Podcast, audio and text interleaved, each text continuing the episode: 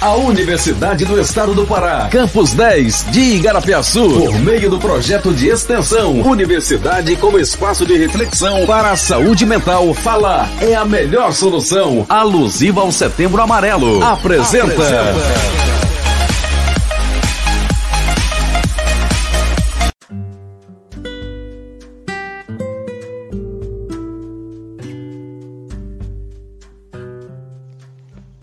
Olá, seja bem-vindo ao nono episódio do podcast.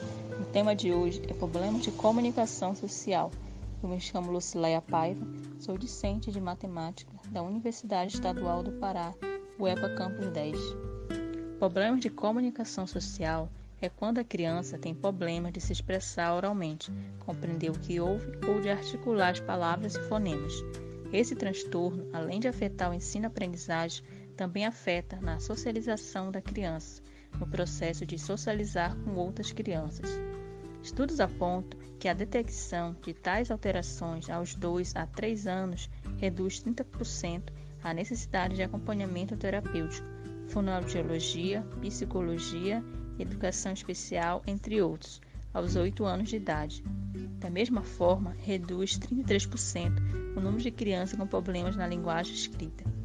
E aqui está a Ana Cláudia, que tem 39 anos, que foi diagnosticada com transtorno fonológico e vai falar um pouco mais sobre o assunto. Seja muito bem-vinda, Ana Cláudia. Ana Cláudia, em que momento que foi percebido pela sua família que você sofria de problemas de comunicação social e como você convive hoje? Lucileia, eu tinha de 3 a 4 anos de idade quando a minha mãe percebeu que eu tinha dificuldade na minha fala eu falava enrolado. Então era bem difícil de entender o que eu falava, pois tinha que repetir várias vezes e isso me deixava bastante nervosa. Convivo até hoje com esse distúrbio, mas evolui bastante. É mais por isso digo que é importante os pais ficarem atentos aos seus filhos, pois quando mais cedo começar o tratamento, é mais rápido e fácil de se curar desse distúrbio. E qual foi o tratamento realizado para tratar esse transtorno? Eu fiz um tratamento com a fonoaudióloga, que a pediatra me encaminhou, e lá eu fui diagnosticada com um distúrbio de dislalia. Então comecei a fazer o tratamento com exercício na minha fala. E como você se sente hoje, Ana Cláudia, com os com as intervenções realizadas?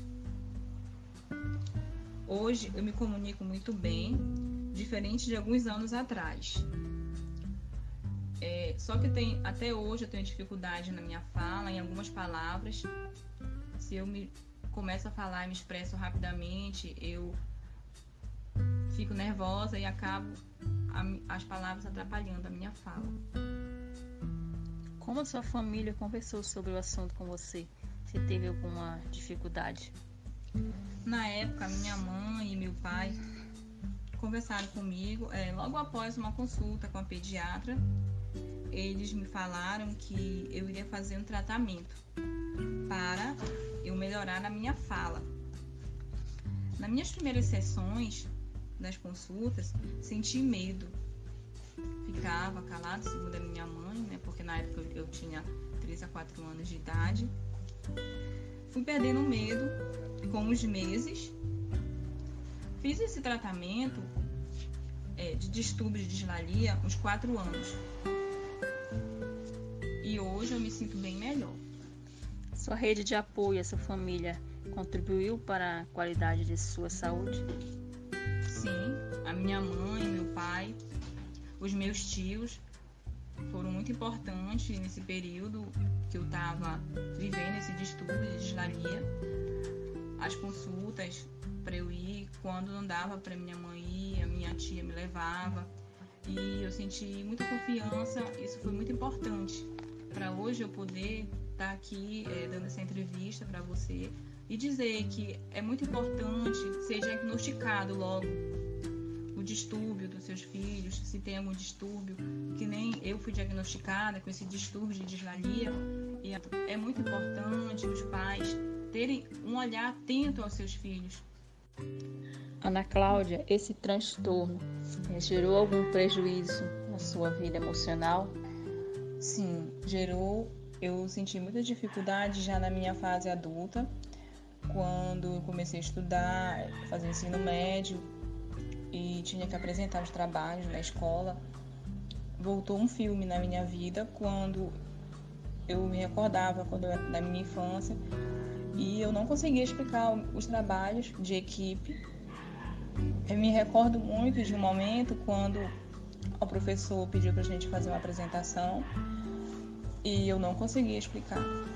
Eu fiquei muito nervosa, muito nervosa, eu suava tanto que as minhas mãos ficavam geladas, eu sentia um aperto muito forte no meu peito, com falta de ar. E nesse dia eu não consegui apresentar esse trabalho. Quando tinha outros trabalhos, eu não conseguia apresentar. Foi daí que eu comecei a fazer um tratamento com um psicólogo, um psiquiatra.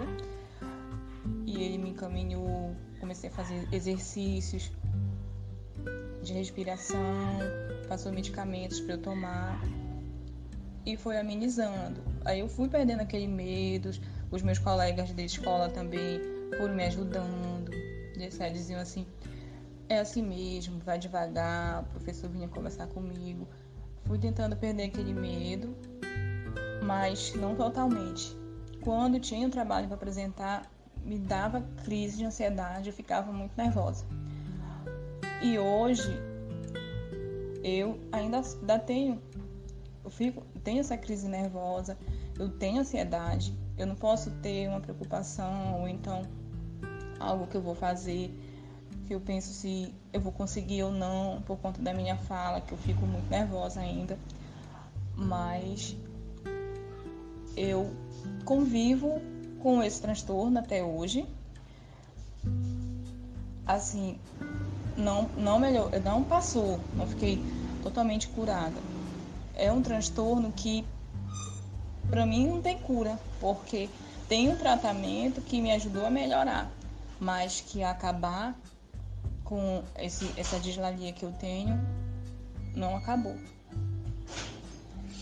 Muito obrigada pela entrevista, Ana Cláudia. O principal objetivo da campanha Setembro Amarelo é a conscientização sobre a prevenção do suicídio. Não ignore um pedido de ajuda.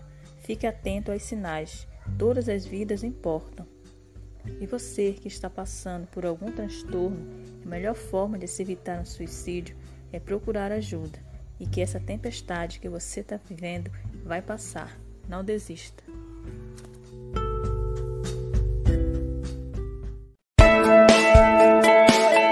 A Universidade do Estado do Pará, Campus 10, apresentou o podcast do projeto de extensão A Universidade como Espaço de Reflexão para a Saúde Mental. Falar é a melhor opção.